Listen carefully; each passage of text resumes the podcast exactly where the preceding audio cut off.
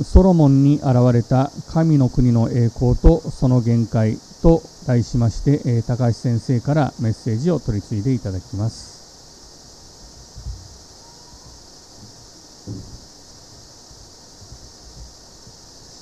今日はですねあの有名なソロモンの映画イスラエル王国のですね最も栄えた時のお話ですで多くの日本人はですねそういうですね、えー、繁栄の記事を読みながらあの平平家物語の有名な始まりの言葉を思い浮かべるかもしれません。祇園少女の鐘の声諸行無常の響きありさらさら宗樹の花の色少女必須の断りを表すおごれる人も久しからず。ただ春の夜の夢のごとし竹き者もついには滅びぬ。ひとえに風の前の塵に同じ。人間の栄光なんて本当に儚いなということなんですけども。でも今日のこの箇所をもとにイザヤ書66章を見るとイザヤ書66章を見るとね新しい天と新しい地の祝福がこう書いてある。66章20節ね。主がエルサレムに川のような繁栄を与え溢れる流れのように国々の栄光を与える。すべての国々から人々がエルサレム神殿にあらゆる富を携えてくるって書いてある。それから見ると今読まれた歴代史の9章ってのはね来るべきエルサレムの栄光を垣間見せてくれる前味のようなものなんです。私たちがこの地でですね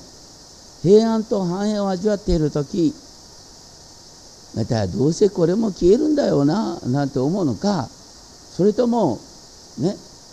平安と繁栄の中であこれこそが来たるべき新しいエルサレムの祝福を前味として私に体験させていただいているんだっていう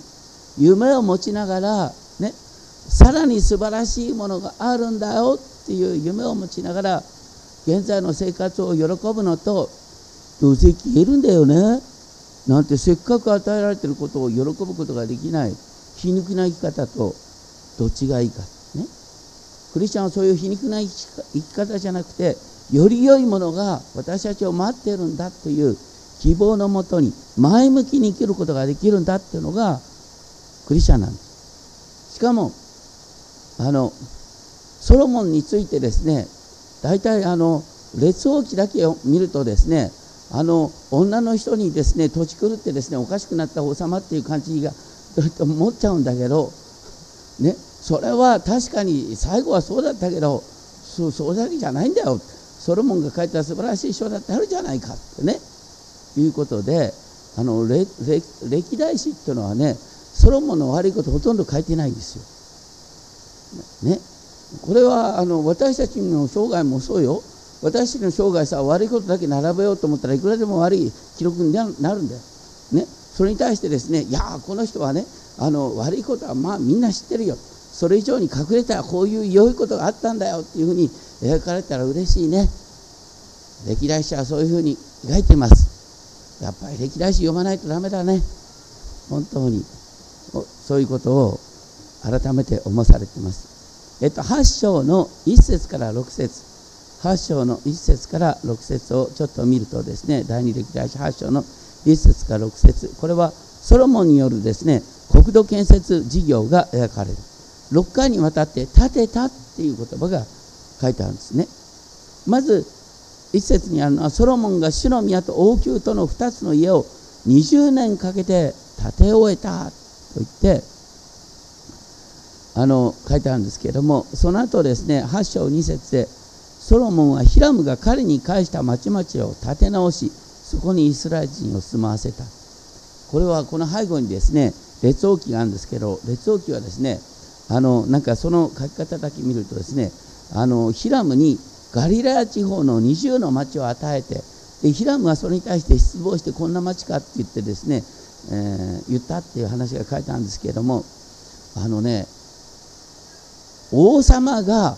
神様が与えられた土地をですね違法人に与えるなんてことはあってはならないはずなんですよ。それだけ見るとですねなんかソロモンはですね金に目がくらんでですねガリラの町20をですね売り渡したかのようなイメージを持っちゃうんですけれども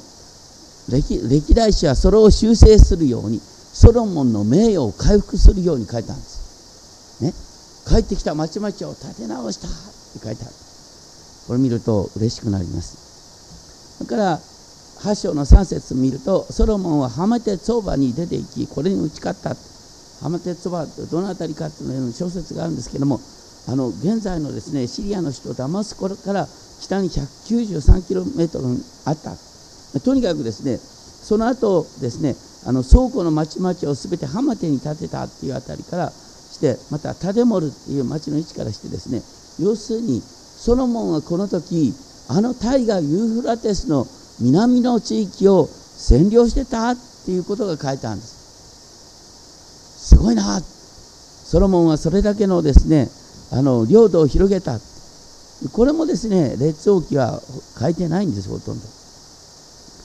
でとにかく、うんと、8章の6節見るとソロモンが建てたいと切に願っていた全てのものを建てた。だから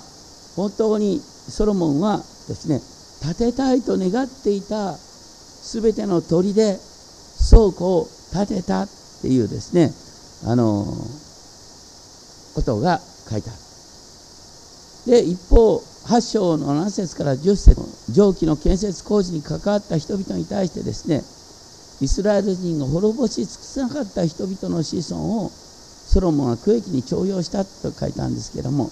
これも列王記の書き方だとですねなんか使ってはならないですねあの整絶すべきった外国人の助けを得てしまったかのように書いてある。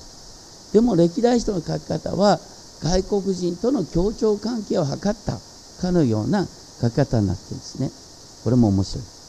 8章11節を見るとねえーと、ソロモンのですね、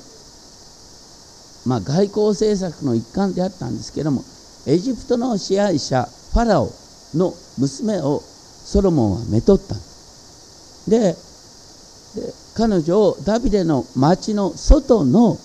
ね、彼女の食べてた家に連れ上ったって書いてあるんですけどもその理由が、ね、ダビデの町は主の箱が入れられたところであって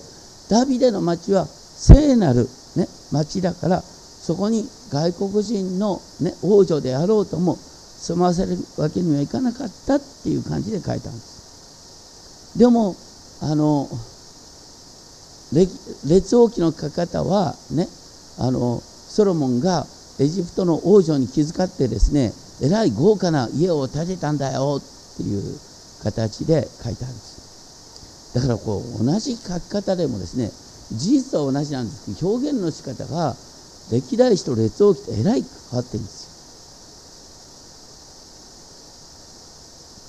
よ。そして8章の12節から15節でもですね神殿の礼拝8章の12節から15節で神殿での礼拝の様子がですねモーセの命令通りに、ね、礼拝した、ね、また父ダビデの定めに従いまた神の人ダビデの命令がこうだったからこういう形の礼拝をしたっていうことが書いてあるんです。そこではですねあの年に3度の祭りの祝い方からそれからね今までやったようにダビデがね備えたもので現代まで続く続く遺産は何かっていうとダビデの遺産というのはねこう聖歌隊を整えそして楽器を整えていわゆる現在の賛美の形の原点を3000年前に作ったというのがダビデの功績なんですよ。でだからここで書いてあるのはねソロモンは神殿を建てたばかりかですね。本当に礼拝の形そして礼拝で捧げる賛美、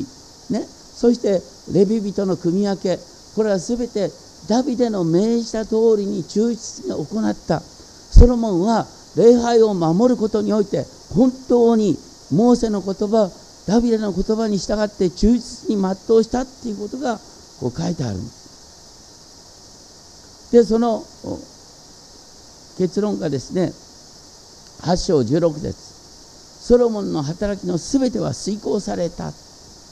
というふうに訳した方がいい、ね、ソロモンが神殿建設をあの終えたなんてちょっとちょっと前に書いたんです。この8章16節はソロモンの働きのすべては遂行されたってことは要するに本来守るべき礼拝の形を完全に守ったっていうことがソロモンのですね忠実さとして評価されている。これが素晴らしいことです。そして8章の17節ね注いでいく地中海の流れとそれとあのシナイ半島から南に航海があるでしょ。航海はインド洋につながるでしょ。インド洋と、ね、大西洋はどこで切れてんの？シナイ半島でねあの船が動けなくなってるそこに今何があるの？スエズ運河があるでしょ？スエズ運河っていうのはある意味で、ね、地中海とインド洋を結ぶ、ね、あの要衝なんですよ。でそれをそれに目をつけたのがソロモン。ソロモンは当然ながら運河なんか作れない。そんな科学技術は当時はなかった。だけどね地中海でね船あの水揚げしたものを陸路を作って今度はあのインドの方に流すことができる。でまたインドのものを陸路を使って地中海につなげることができるっていうですねこの貿易の形をソロモンは考えたっていうんですよ。すごいことです。だからスエズ運河の発想は3000年前のソロモンにある。なんていうことなんです。それをねあの8章17節を見るとソロモンが視界のはるか南現在の赤羽湾の入り口のエイラトへ行った。あのエイラトってのはねイスラエルの最南端のですね保養地で有名な町もうオアシスの町港町なんだけどそのエイラトが、ね、3000年前あのソロモンがそこを開拓してですねそこにですねあのこう船団もう大きな船のですね、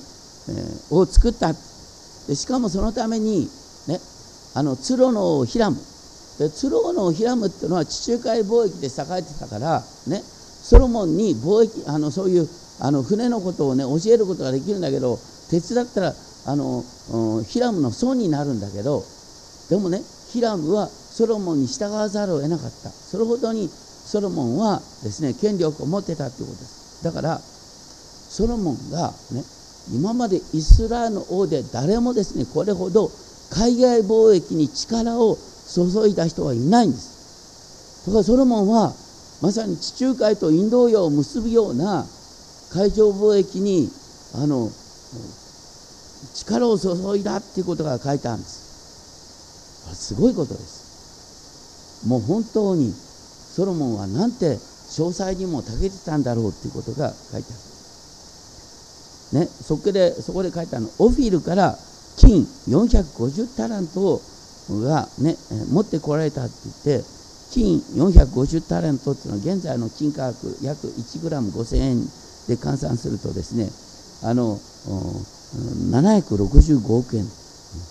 その金をですねソロモンはあの貢がれたなんていうふうに書いてあるんです。そういう文脈の中で9章1節でシェバの女王がソロモンを訪ねたって話が出てくる。シェバの女王ってのはどうかというと現在のアラビア半島のですねあの南西の端今ですね争いがあるイエメン。イエメンの辺りに位置した国がシェバですね。でそのシェバっていうのは海峡を隔てたエチオピアとの通称によって栄えていた国なんですけれどもシェバの女王はね9章1節非常に多くの従者を率いバルサム油いわゆる香油と多くの金及び宝石をラクダに乗せてエルサレムにやってきた。何のためかというとソロモンの名声を聞いたので難問を持ってソロモンを試そうとしたためであった。それに対してソロモンは彼女のすべての難しい問いに答えた。そればかりか彼女は宮殿の様子やですねこの 9, 章4節の主の宮に登る階段って書いてあるのはあの列王記ではですね主の宮での全焼の捧げ物。だから主の宮での全焼の捧げ物のこの多さ。それを見て本当に息を止まるばかりであった。でそればかりかシェバの女王が言ったのは9章6節。私にはあなたの知恵の素晴らしさを半分も知らされていなかった。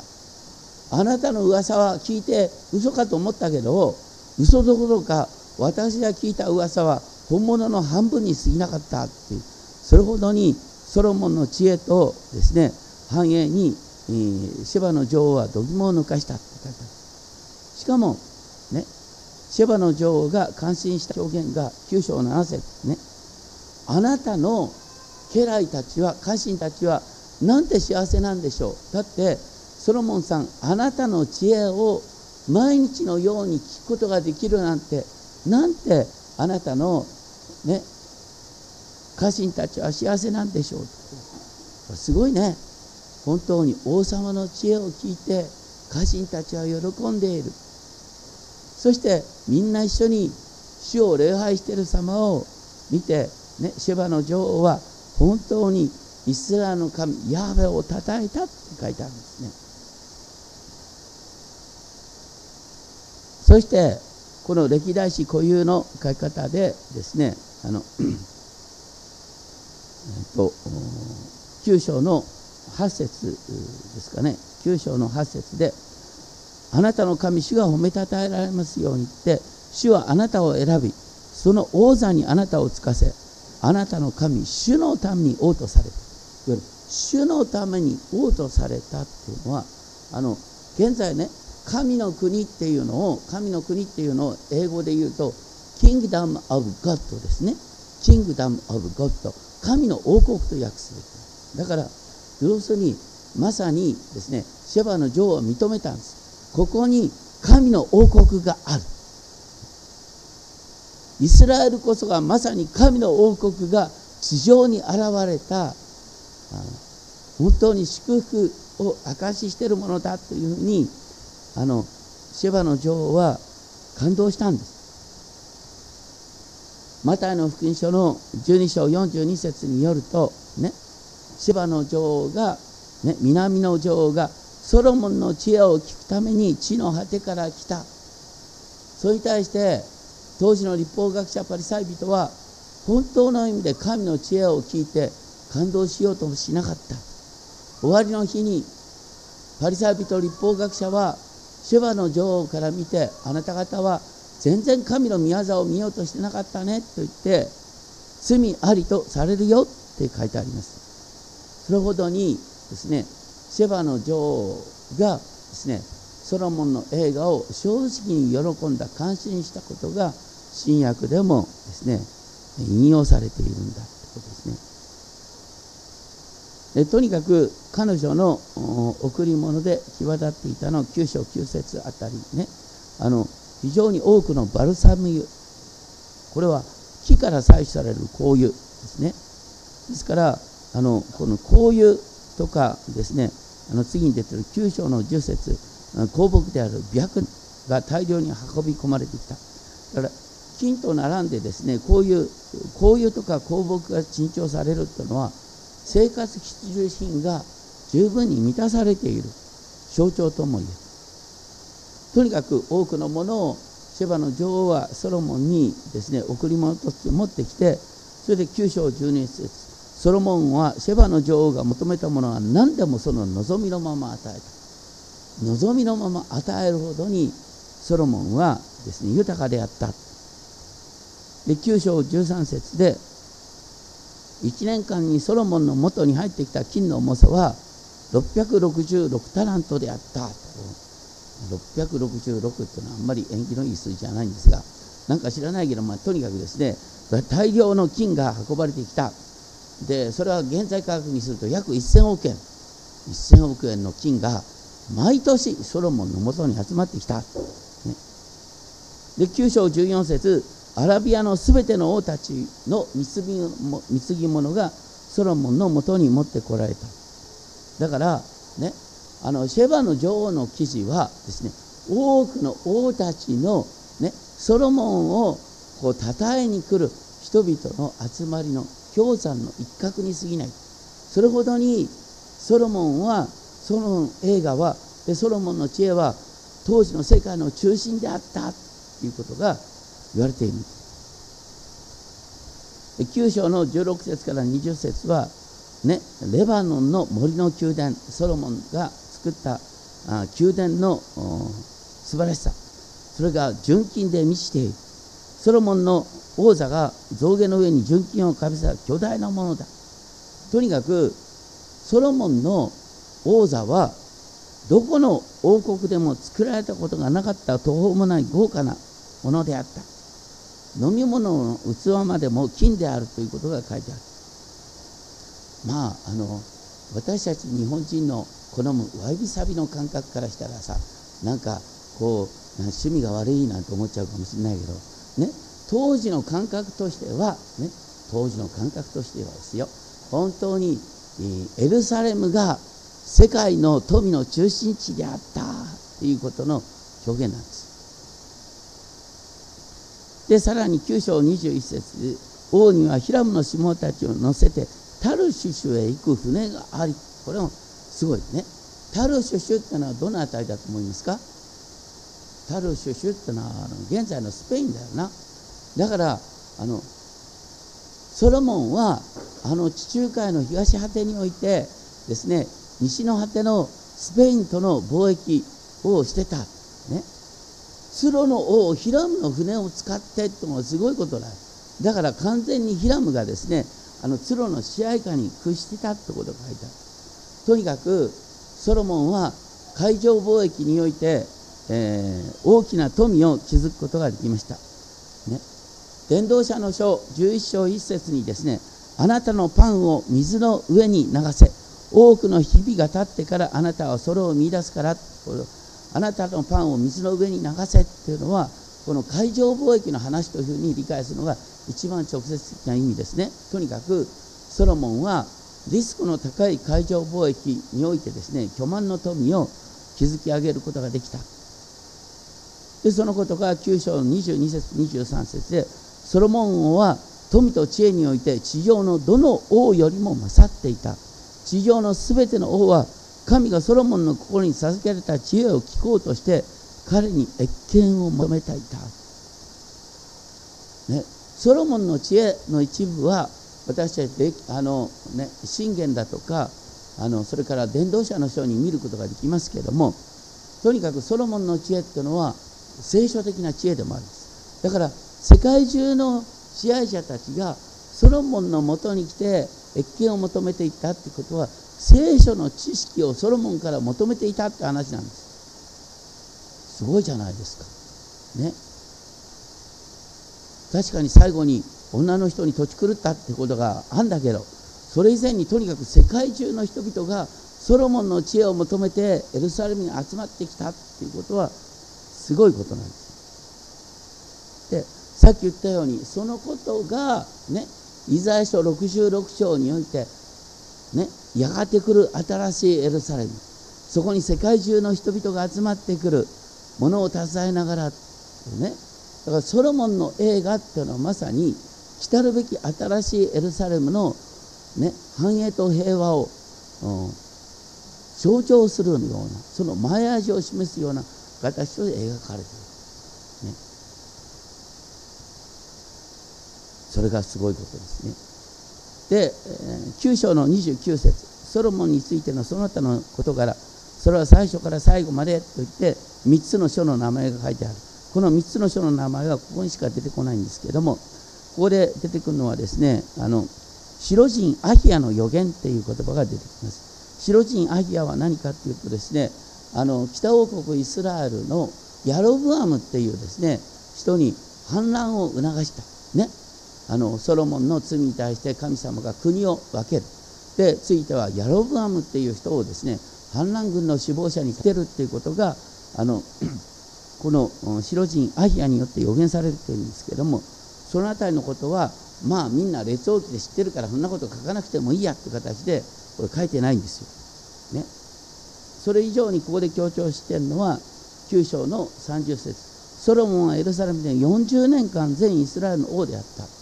40年間王であったってことは当時としてはですねあの本当にあの王としての支配のね、最長に値する。それほどにソロモンは平和のうちにですね死やし平和のうちに死んでいったっていうことが書いてある。今日一番最初ですねあの読まれたのが詩篇72編ね。詩篇72編を司会者に一番最初読んでいただきました。で詩篇72編の10節ですね。開ける方は開いてみてください。詩篇72編の10節を見るとねタルシュシュと島々の王たちは貢ぎを納めシェバとセバの王たちは贈り物を捧げます。これはねあの詩篇72編はダビデが書いた。ダビデが書いた詩篇であるって最後に書いた。で誰のために書いたとソロモン王のために書いた。だからねダビデがこうなったらいいなっていうことを書いてそれがソロモンにおいて実現したっていうことが詩篇72編に書いてあるんです。これはすごいことです。そして詩篇72編のねあの15節を見るとねどうか王が生き続け、ね、だからソロモンが長生きして、ね、彼にシェバの黄金が捧げられますように。まさにシェバの黄金がシェバの女王によって捧げられた。王のためにいつも、ね、人々が祈り絶えず王が褒めたたえられますように。まさにソロモンにおいてですねダビデの祈りは成就したんです。だからソロモンの映画っていうのは本当にですね私たちはあのいわゆる来るべき新しいエルサレムの繁栄を予告するものとして私たちが読む必要があるってことなんですね。でも支援72編のですね12節から14節にですねあるべき王の姿が書いてある。これはダビデが期待した王の姿支援72編の12節から14節をちょっと開いてご覧ください。そこで書いてあるのはねダビデが祈った王の姿。それは叫び求める貧しい者や助ける人のない苦しい者を助け出す。王は弱い者や貧しい者を憐れみ貧しい者たちの命を救う。虐げと暴虐から王は彼らの命をあがなう。王の目には彼の血は尊い。要するに本来の王は貧しい者の味方となるんだ。虐げられてる人の味方となるのだっていうのが本来の王の姿だ。どうかねソロモンがそういう王となってくれますようにとダビデは祈ったんです。ところがソロモンはどうだったかそうはならなかった。それが歴代史の10章4節に書いてある。ね。ソロモンの後を継いだね。あのレハブアムに対してですねあのさっき言った北の十部族のリードとなったエフライム人ヤロブアムが訴える。何と訴えたか10章4節ね。あなたのお父さんソロモンは私のくびきを重くしました。今あなたは父上が私に負わせた過酷な労働と重いくびきを軽くしてくださいますように。さっきから言ったようにソロモンは本当に建設工事が大好きだった。そのためにね建設工事に実際に使ったのは、ね、イスラエルに出る在留異国人ではあるんだけども同時に建設費用をね賄うために税金を重くしたイスラエルのため。にでそのことで実は悩んでたのがヤロブアムなんです。ヤロブアムはね列王記の記事を見るとですねエルサレムにおいてですねダビデの町の破れ口を塞ぐっていうですねあの尊い建設工事にヤロブアまあ、あの関わっていた。でねエフラム人ヤロブアムはソロモンの宮殿の栄光そして全てが金であるなんていうことを見ながらでもね同時に自分がね来たエフライムの人々は、ね、税金が重くて苦しんでるんだ。このソロモン王の派手さと、ね、エフライムの人々の貧しさのギャップにヤルブアムは悩むわけですよ。でそこで革命を起こしたくなるんですヤロブアムは。そのことがここに示唆されている。実はね新明記の時点で新明記の17章16節17節に書いてあるんです新明記17章16節17節ですね。来たるべき世界で王王政がイスラエルに生まれた時にね王がやってはならないこととして自分のために馬を増やしてはいけない。また馬を増やすためにエジプトに下っちゃいけない。また自分のために多くの妻を持っては心がそれることがあってはならない。自分のために銀や銀を過剰に持ってはならないということが言われている。ところがソロモンはねこうやってはならないといったことを全部やっちゃったんです何が問題か。ね。お金はねまあ適度に持ってるのが一番いいんです。ね。あのあまりお金をね持ちすぎるとお金が人間を狂わすんです。やっぱりねあのお金が与えるものに対する欲望というのはね切れることがないからやっぱりもっともっとの世界になっちゃうんです。お金は使うためにあるんです。何のために使うかっていうビジョンなくしてね莫大な富を手にしてしまったソロモンは狂ったんです。ね。どうしてそのね本来与えられてるお金をね民のために使おうとしなかったのかって本当に不思議に思うんだけどもね宮殿も立派になりすぎるとですねあの民のですね生活が見えなくなるんですよ。ねこう自分の前に来る家来たちは豪華な服を着ながらね金の器をかざして世の中はこういうもんだろうと思ってしまう。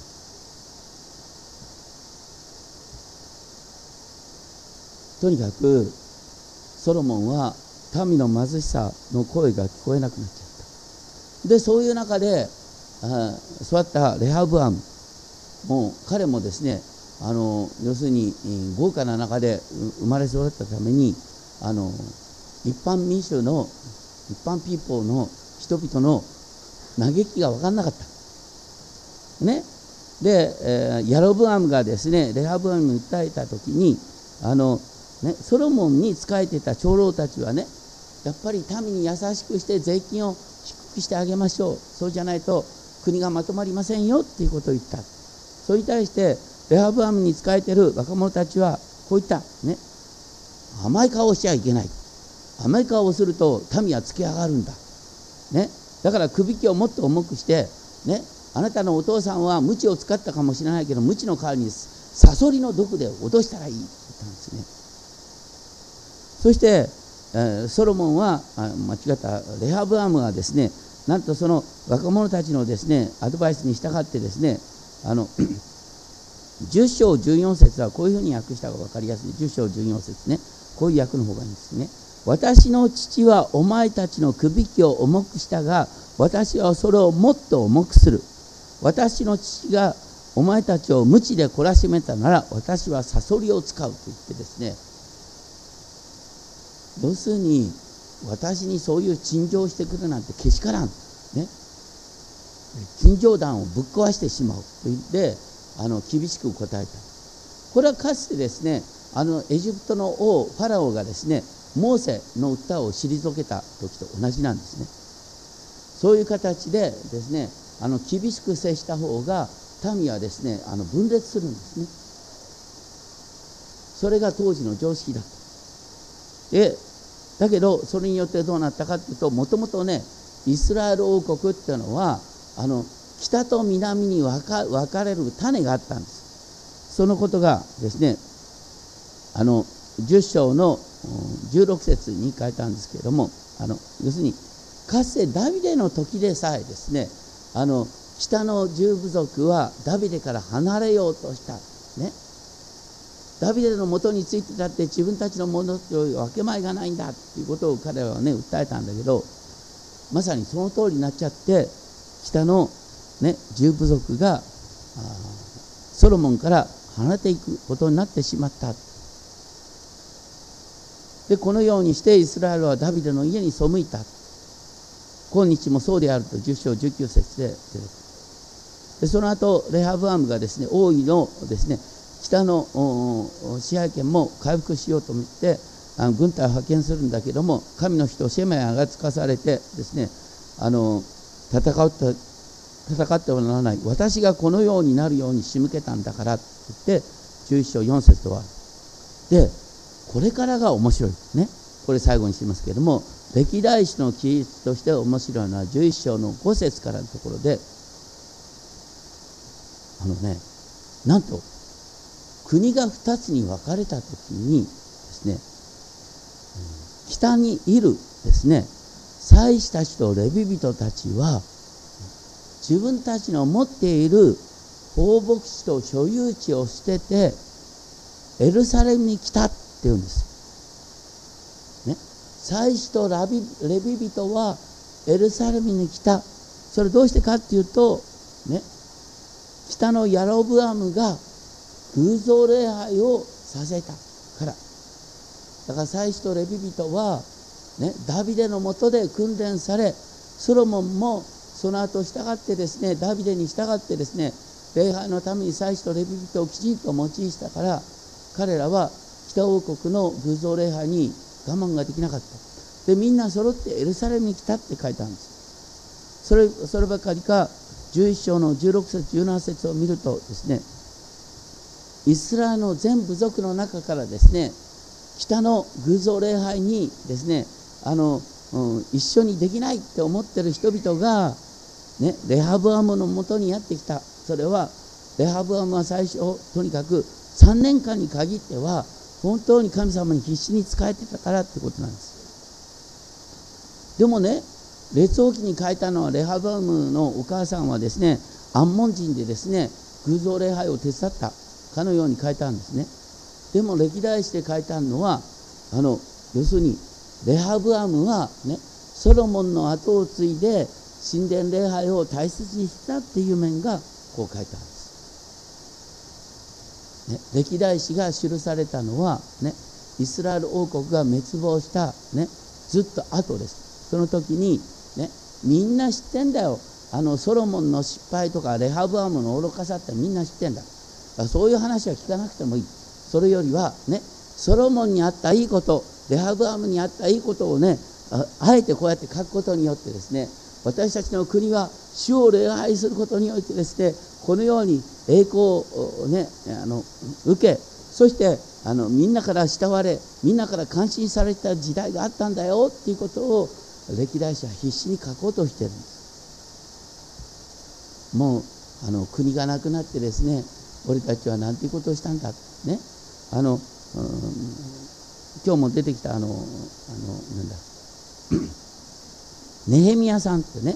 ネヘミヤさんなんかですね。あの13章ネヘミヤ13章26節を見ると、ね、こう書いてあるねネヘミヤは。ね。ソロモンは神に愛され神はソロモンをイスラエル全土の王としたのにそのソロモンにさえ異国人の女たちが罪を犯されてしまった。っつってね、まあ、だからこれがあのネヘミヤが描いたソロモン像ね神様に愛されたんだけどもあの女たちをたくさん持ってですねそしてあの神様から裁きを受けた。これが普通の評価なんですね。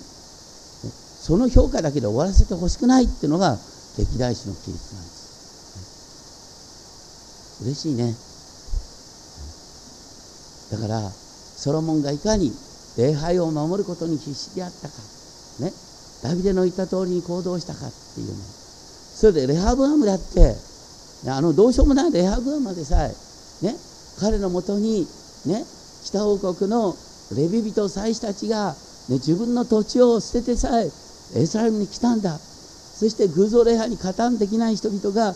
エルサレムにやってきたんだっていうことがこう書いてある。それが歴代史の素晴らしさなんです。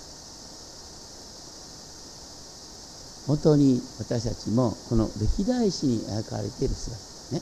物事にはいつも両面があるんですね。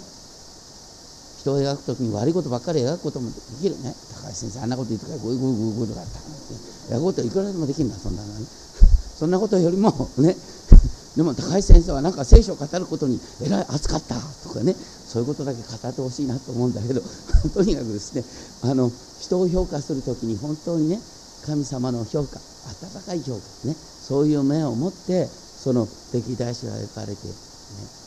本当にソロモンはソロモンのもとでエルサレムに世界中の人々が、ね、神の知恵を求めてそして神の栄光の素晴らしさを求めて集まってきた。でもソロモンがね徹底的にまずかったことそれは何かというと民の貧しさに気づかなかったこと。富の不平等があってねソロモンのもとに集まってきた金はどこに行ったんだろうね。これは次の次の時やります。もう金なんか立ちこに消えてしまうんだその金をね使って本当に貧しい人々を助けたとしたらこんなことになってなかった。だからねダビデの子として現れたイエス様の姿はどういうふうに描かれる？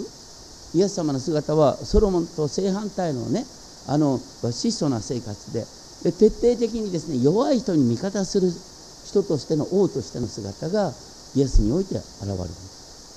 これはねソロモンの映画で欠けていた部分。それがまさにイエス・キリストにおいて明らかにされるという形でここ新約につながっていくんですね。そう見ると本当に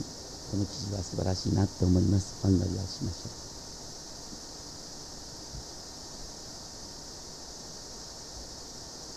ソロモン王は富と知恵において地上のどの王よりも勝っていた。地上のすべての王は神がソロモンの心に授けられた知恵を聞こうとして彼に謁見を求めた。ありがとうございます。本当に世界中の人々がソロモンの知恵を神様から与えられた聖書の知恵を得たいと思ってエルサレムに来た。それこそが私たちが憧れる新しいエルサレムの姿です。どうか私たちがそのような新しいエルサレム世界の中心となる新しいエルサレムそのことを思い描きながら礼拝を第一とする生活ができますように。でも同時にソロモン・レハブアムが犯した過ち。それは人々の貧しさに目を留めなかったことです。それがゆえに王国が2つに分かれました。革命運動が起こされました。どうか私たちが本当にこの貧富の格差の問題にも目を留めながら神の国の繁栄をこの地上において互いに体験できるよう思ってください。